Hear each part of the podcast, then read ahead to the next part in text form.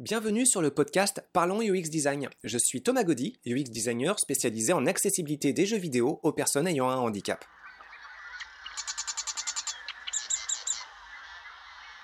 Salut tout le monde Pour ce 67e podcast, on va parler euh, de relations entre le UX design d'une part et la bataille culturelle d'autre part.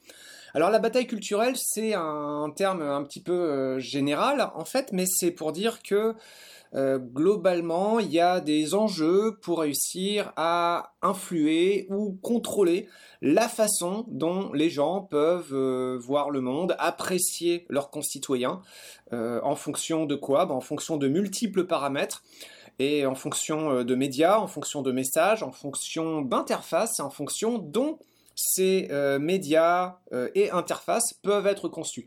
Donc au bout du compte, en fait, euh, sur des enjeux de bataille culturelle, pour influer sur la façon dont des gens vont pouvoir voir le monde, et donc derrière aussi voter, eh bien, il y a des choix de design qui peuvent être assez intéressants. Et là, j'aimerais en parler d'un en particulier.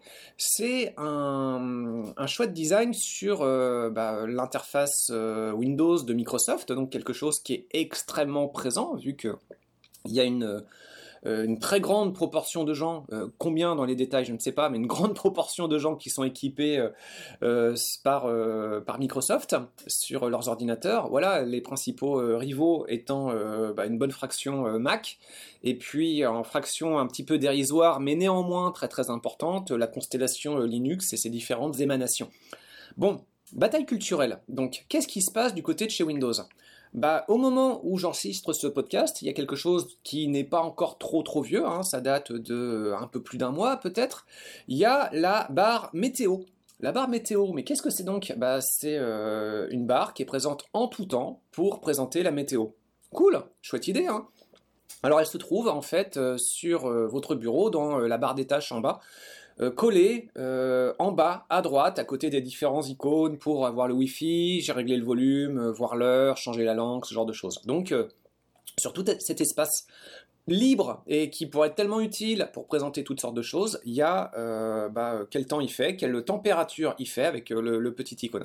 Alors ça c'est bien, mais ce qui m'intéresse derrière, c'est euh, d'autres choses. Alors, qu'est-ce qu'il y a avec la, météo? J'avais un, prof euh, de psychologie sociale qui disait que, à propos de la météo, le but, c'est pas forcément de parler de la météo quand il y a des gens qui en discutent entre eux, c'est déjà en premier lieu d'envoyer un signal et puis de, montrer qu'on a envie de passer un bon moment ensemble. Alors, si vous remplacez des gens par une machine, c'est pas forcément exactement le même propos.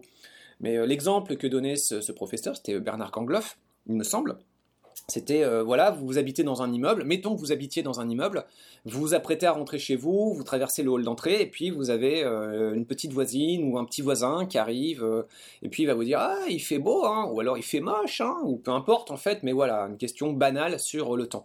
Et puis bah quelque part le temps, tout le monde s'en fiche là-dedans. le propos, c'est juste de faire une petite accroche sociale échanger euh, de façon euh, détendue, courtoise, quelques civilités, et puis euh, voilà, réussir à construire un petit lien social sur la base de pas grand-chose, mais créer quelque chose en fait. Et puis derrière, bah, la discussion sur la météo, bah, c'est plus un moyen plutôt qu'une finalité. Alors là, en fait, pour euh, la barre météo, savoir si c'est un moyen, de finalité, euh, bah, c'est peut-être un petit peu la même chose. J'en sais rien, hein, je, suppose, hein, mais euh, finalement, j'en sais rien. Mais ce qui est important, c'est qu'est-ce qu'elle véhicule d'autre, cette barre météo? Bah, Derrière, si on la déplie, ce qui est drôle, c'est qu'elle recèle des informations. Et là, on n'est plus trop euh, dans, juste le bulletin météo. On est dans euh, une approche un petit peu plus générale qu'on voit beaucoup sur euh, les médias d'information et les chaînes télévisées d'information, à savoir que la page météo, elle s'insère dans quelque chose de plus vaste qui consiste à présenter les informations qui, qui, se passent dans le monde. Alors les informations, quelles informations? Ça c'est aussi très intéressant. Et euh, avant qu'on discute un peu plus de la nature justement de ces informations, on peut se poser quelques questions de design. Donc cette barre météo, si je vais dessus, bah euh, déjà j'ai pas la possibilité simplement de l'afficher ou pas. Classiquement il y a euh, le bouton gauche pour sélectionner et le bouton droit pour afficher les options. Si je mets mon bouton droit sur mes options, j'ai mes options générales de la barre d'outils. Mais j'ai pas d'option spécifique sur ma barre météo. Si je fais un clic gauche, il n'y a pas non plus grand-chose. Le clic gauche, ça permet juste de révéler le contenu. Si je montre un petit peu plus haut, une fois que j'ai révélé le contenu de la barre météo et que je vois les, infos atroces qu'il présente, bah, j'ai pas non plus la possibilité de dire mais je ne veux pas du tout de ce service, casse-toi, euh, sors de chez moi. Alors après on peut se dire non mais c'est pas grave, euh, c'est juste des infos, tu les lis, tu les lis pas. Mais justement, ce qui est intéressant en fait dans les choix de design euh, de UX, derrière c'est qu'il y a quelque chose qui est arrivé, c'est pas un service essentiel, c'est même plutôt un service toxique, je vais en parler un petit peu après. Et puis, donc je n'ai pas la possibilité de le refuser, je n'ai pas la possibilité de l'adapter euh, à ma convenance. Alors il y a bien un simili, euh, une simili façon de, l'adapter en disant oui, alors vous pouvez personnaliser le contenu en fonction de vos euh, thématiques préférées. Euh, voilà, on a différentes thématiques de propagande pour vous. Qu'est-ce que vous préférez? Est-ce que vous voulez de la propagande scientifique, sportive, d'autres? Alors, par propagande scientifique, ça ne veut pas dire que je ne crois pas à la science hein, du tout, mais c'est sur le choix des médias qui sont sélectionnés. Bon, l'algorithme qui permet de tirer euh, tel ou tel média, je ne sais pas comment il fonctionne. Apparemment, c'est plutôt dans les gros médias. En fait, moi, habitant euh, à Montréal, bon bah voilà, qu'est-ce que j'ai là-dessus? J'ai du Radio Canada, bon c'est plutôt respectable. Euh, j'ai de la presse, la presse canadienne, voilà. Et qu'est-ce que j'ai d'autre? Sélection, Buzz News, Bon, euh, c'est des gros médias, mais ça en fait pas pour autant des médias respectables. Ils sont peut-être respectables au niveau euh, de la quantité, la force de frappe, mais euh, sur le contenu, en fait, bah, c'est autre chose. On arrive sur un autre débat. Donc voilà, ce qui est intéressant en fait, c'est qu'il y a quelque chose qui arrive et puis qu'on n'a pas des possibilités, pas des possibilités de contrôle suffisamment fins qui permettent de virer facilement euh, cette, euh, cette merde. Appelons ça une merde en fait. Et puis, alors après, si vous faites des recherches, vous pouvez tomber effectivement sur euh, des pages d'information qui vous disent comment retirer ce genre de choses. Mais ce qui est intéressant en fait sur le comment retirer ce genre de choses, bah, c'est que ne devrait pas y avoir besoin de fouiller sur Internet pour pour trouver et comprendre comment est-ce qu'on peut virer ce genre de choses. Ça devrait être implicite. J'ouvre la fenêtre et je devrais pouvoir dire non mais ça, ça ne m'intéresse pas, tu le retires je peux à la place gérer mes centres d'intérêt. Si je gère mes centres d'intérêt, qu'est-ce que j'ai? Ben voilà, je découvrir les centres d'intérêt. J'ai pas la possibilité, non, je, n'en veux aucun. C'est, euh, j'ai mes propres médias d'information, j'ai mes propres canaux. Alors là, je vais expliquer un petit peu plus en détail pourquoi, à mon avis, c'est une nuisance et pourquoi euh, ce choix de UX design, quelque part, ça a justement un poids très très fort sur euh, ces histoires de bataille culturelle, qu'on a perdu hein, d'ailleurs. Enfin, qu'on a perdu, ça dépend dans quel, camp vous vous situez. Euh, pour ma part, en tout cas, honnêtement, mais, je, m'estime dans le camp des, perdants. Alors, ce qui est intéressant, en fait, quand vous ouvrez ce genre de, flux d'informations, du fait que vous êtes sur des médias euh, très imposant, euh, très, euh, très dominant, en fait, vous pouvez avoir des thématiques à la mode sur trop d'immigration, méfiance avec le terrorisme, des faits divers, et puis en contrepartie, une sous-exploitation, voire un étouffement de thématiques sur les inégalités sociales, sur les inégalités de répartition des richesses, sur les scandales financiers. Euh, sur les problèmes de corruption. Et donc, euh, vous voyez que les, problèmes d'évasion fiscale. Et donc, vous voyez en fait que euh, dans la façon de présenter les informations, et ça aussi, c'est un choix de design sur la façon dont fonctionne une interface, eh bien, c'est pas neutre du tout. Je vais donner un exemple en fait qui m'a choqué il y a quelques temps. Donc, c'était la barre de Windows Media qui derrière, hop, fait popper son petit message. Alors, c'est une news tirée de la presse canadienne et ça titre Des agents iraniens ont comploté pour enlever des gens au Canada et à New York. Je redis le titre. Des agents iraniens ont comploté pour enlever des gens au Canada et à New York. Alors, des agents, euh, combien on ne sait pas, hein, euh, combien de gens au Canada on ne sait pas non plus, euh, quand on ne sait pas trop quand non plus. Bon, évidemment, c'est un titre, il faudrait cliquer dessus. Mais ce qui est intéressant, en fait, c'est l'image qui accompagne ce titre. Bon, juste le titre, à la limite, pourquoi pas? Même si euh, le pourquoi pas, il pourrait déjà y avoir quelques, quelques contre-indications. C'est-à-dire, pourquoi, une fois encore, euh, cette information-là plutôt qu'une autre? Euh, Des agents iraniens ont comploté, mais il y a toujours dans le monde des gens qui complotent pour enlever des gens ici et là. Enfin, je veux dire, c'est pas. Il y a des, des enlèvements, c'est quelque chose de standard. C'est pas pour dire que c'est quelque chose de souhaitable, c'est pas bien que ça soit banalisé, mais c'est quelque chose qui est déjà ancré dans le monde. Donc pourquoi à un moment, dans un processus d'enlèvement qui est déjà bien établi, là, on va se mettre à parler d'enlèvement. Ah, il se trouve justement que bah, on parle d'enlèvement quand il s'agit d'Iraniens. C'est intéressant. Et la photo qui euh, illustre ce genre de problème, bah, qu'est-ce qu'on voit? En fait, on voit un imam qui euh, discute avec euh, une femme, ou plutôt qui, l'entend. On voit une femme en fait glisser un petit message à l'oreille de, de l'imam. Et puis derrière, on a une foule de 1, 2, 3, 4, 5, 6, 7 personnes en fait. Et puis la plupart de ces personnes, elles sourient en fait. Il y en a un en particulier qui a vraiment un visage hyper réjoui et puis il a l'air très très content. Alors si on regarde la photo seule et hors contexte, eh bien on pourrait se dire que c'est une belle image avec une femme qui est en train de glisser un petit truc rigolo, elle a un air espiègle à l'oreille de Liman, et puis Liman, bah, il est à l'écoute et c'est bien. Et les gens derrière, c'est pareil, ils ont l'air contents. Et globalement, bah, ça montre qu'on a une communauté qui a l'air plutôt euh, bien, en fait, avec de bons échanges. Mais quand vous associez cette photo avec euh, ce titre, bah, c'est pas du tout la même tonalité. Déjà, en fait, a priori, la photo, elle a rien à voir, parce que ce qu'on voit, c'est pas des agents iraniens. Euh, on sait pas, on sait même pas s'ils sont vraiment iraniens, en fait. C'est juste des gens, en fait, manifestement euh, arabes, mais même ça, on n'en est pas tout à fait sûr. Mais oui, en regardant, vraiment, on peut associer assez fermement que les gens qu'on voit, ils sont, ils sont arabes. Voilà, même si on n'en a pas vraiment la certitude. Et puis, en associant cette photo-là avec euh, le titre, eh bien, ça implique que ces gens sont des gens, agents iraniens, ce qui euh, n'est pas, le cas, en fait. C'est des gens qui montrent des civils qui ont comploté. Donc, en fait, le fait qu'ils discutent et que ça provoque des sourires, bah, c'est plus du tout le même contexte, en fait. Ils ont des sourires par cette association, parce qu'ils sont en train de discuter d'enlèvement du genre du Canada, et puis ça les fait rigoler. Et donc, ils sont très très mal intentionnés vis-à-vis des lecteurs qui sont justement canadiens. Et donc, ça montre que euh, bah il y a euh, plein de gens en fait qui euh, sont là et qui n'ont qu'une envie en fait c'est de nous faire du mal. Et l'idée même de leur faire du mal eh bien ça les fait sourire. Vous voyez que ce jeu d'association de photos et de titres au niveau des idées véhiculées c'est quand même super toxique. Et donc, si vous mettez ce genre d'association sur quelque chose, un système de design qui par défaut amène ce genre de choses dans tout, euh, chez tous les gens qui, ont, euh, qui sont équipés euh, de, Windows, eh bien, ça fait quand même quelque chose qui est extrêmement fort en termes de puissance de communication quantitative.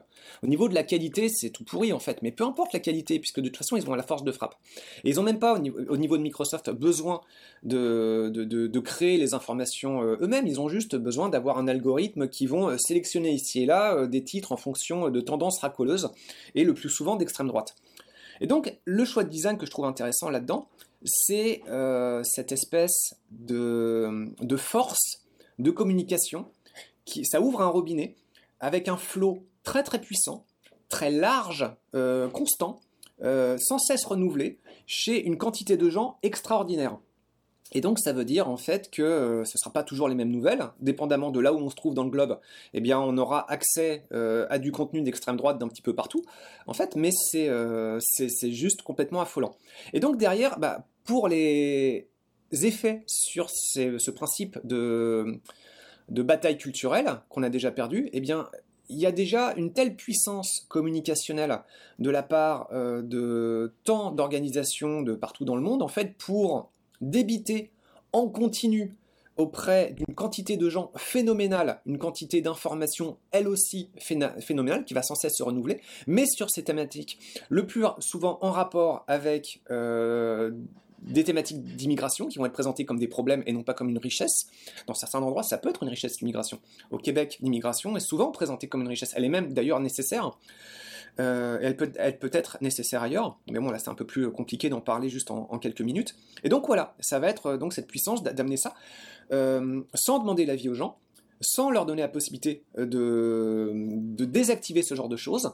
À la limite, on leur donne la possibilité de créer une illusion de flexibilité en leur demandant de choisir leur thématique, mais pas de choisir leur contenu. On leur demande de choisir la thématique. Est-ce que tu veux une propagande sur euh, les avancées scientifiques de tel et tel partenaire qu'on aime bien? Est-ce que tu veux de la propagande sur les avancées culturelles de tel et tel euh, partenaire qu'on aime bien? Même si vous choisissez le sport, c'est pas dit par exemple que vous puissiez suivre de cette façon les équipes féminines euh, de sport euh, un petit peu moins dominant euh, qui se passe dans un pays qui en général n'est pas sous les feux de la rampe. Donc donc c'est très inquiétant cette, cette mise à service, mise à disposition d'interfaces d'interface très très grand public avec des choix UX qui vont avoir des conséquences aussi fortes sur le long terme sur autant de gens. Et donc les conséquences aussi, bah, vous connaissez le principe de la fenêtre d'Overton plus vous allez être sensibilisé à du contenu et plus votre opinion va avoir tendance à glisser progressivement vers ces thématiques. Alors c'est pas évident, hein, certains gens vont résister, mais par un phénomène de conscientisation et de résistance. Et souvent, ce phénomène de conscientisation et de résistance se fait par, euh, de la part d'une minorité. Et euh, c'est souvent en réaction avec une majorité qu'une minorité de gens vont prendre conscience d'un problème et se mettre à euh, essayer de batailler contre ce mouvement. Mais justement, c'est un phénomène par nature minoritaire, en émergence et en opposition à la constitution d'une majorité. Il y a plein d'éléments qui sont très passionnants aussi, qui étudient ces phénomènes de, résistance minoritaire et majoritaire. Et euh, encore une fois, Bernard Gangloff, c'était un professeur qui nous sensibilisait beaucoup à ces questions. Donc, euh, on peut poursuivre ça sur euh, d'autres moyens. En fait, il y a même euh, considération avec les chaînes d'information toxiques. je pense bah, aux grosses chaînes d'information 24 heures sur 24 qui peuvent diffuser du contenu.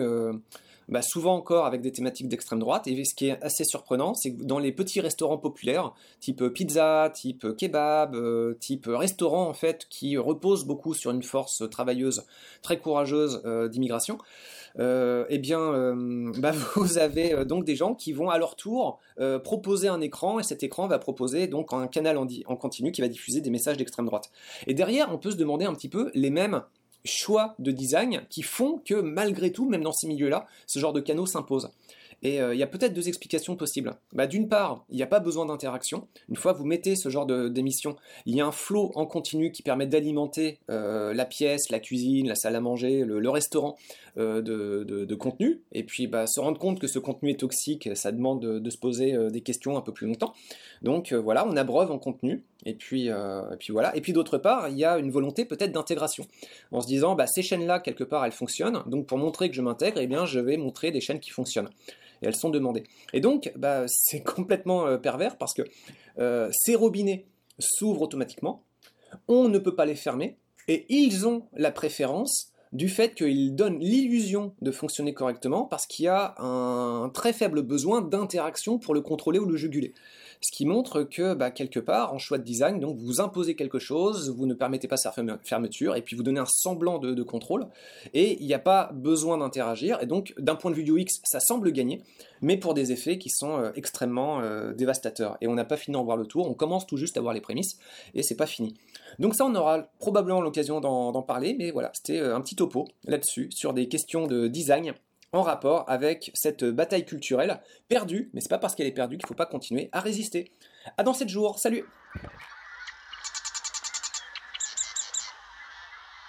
Merci d'avoir écouté ce podcast. Je vous invite à vous abonner pour ne pas rater les prochains épisodes.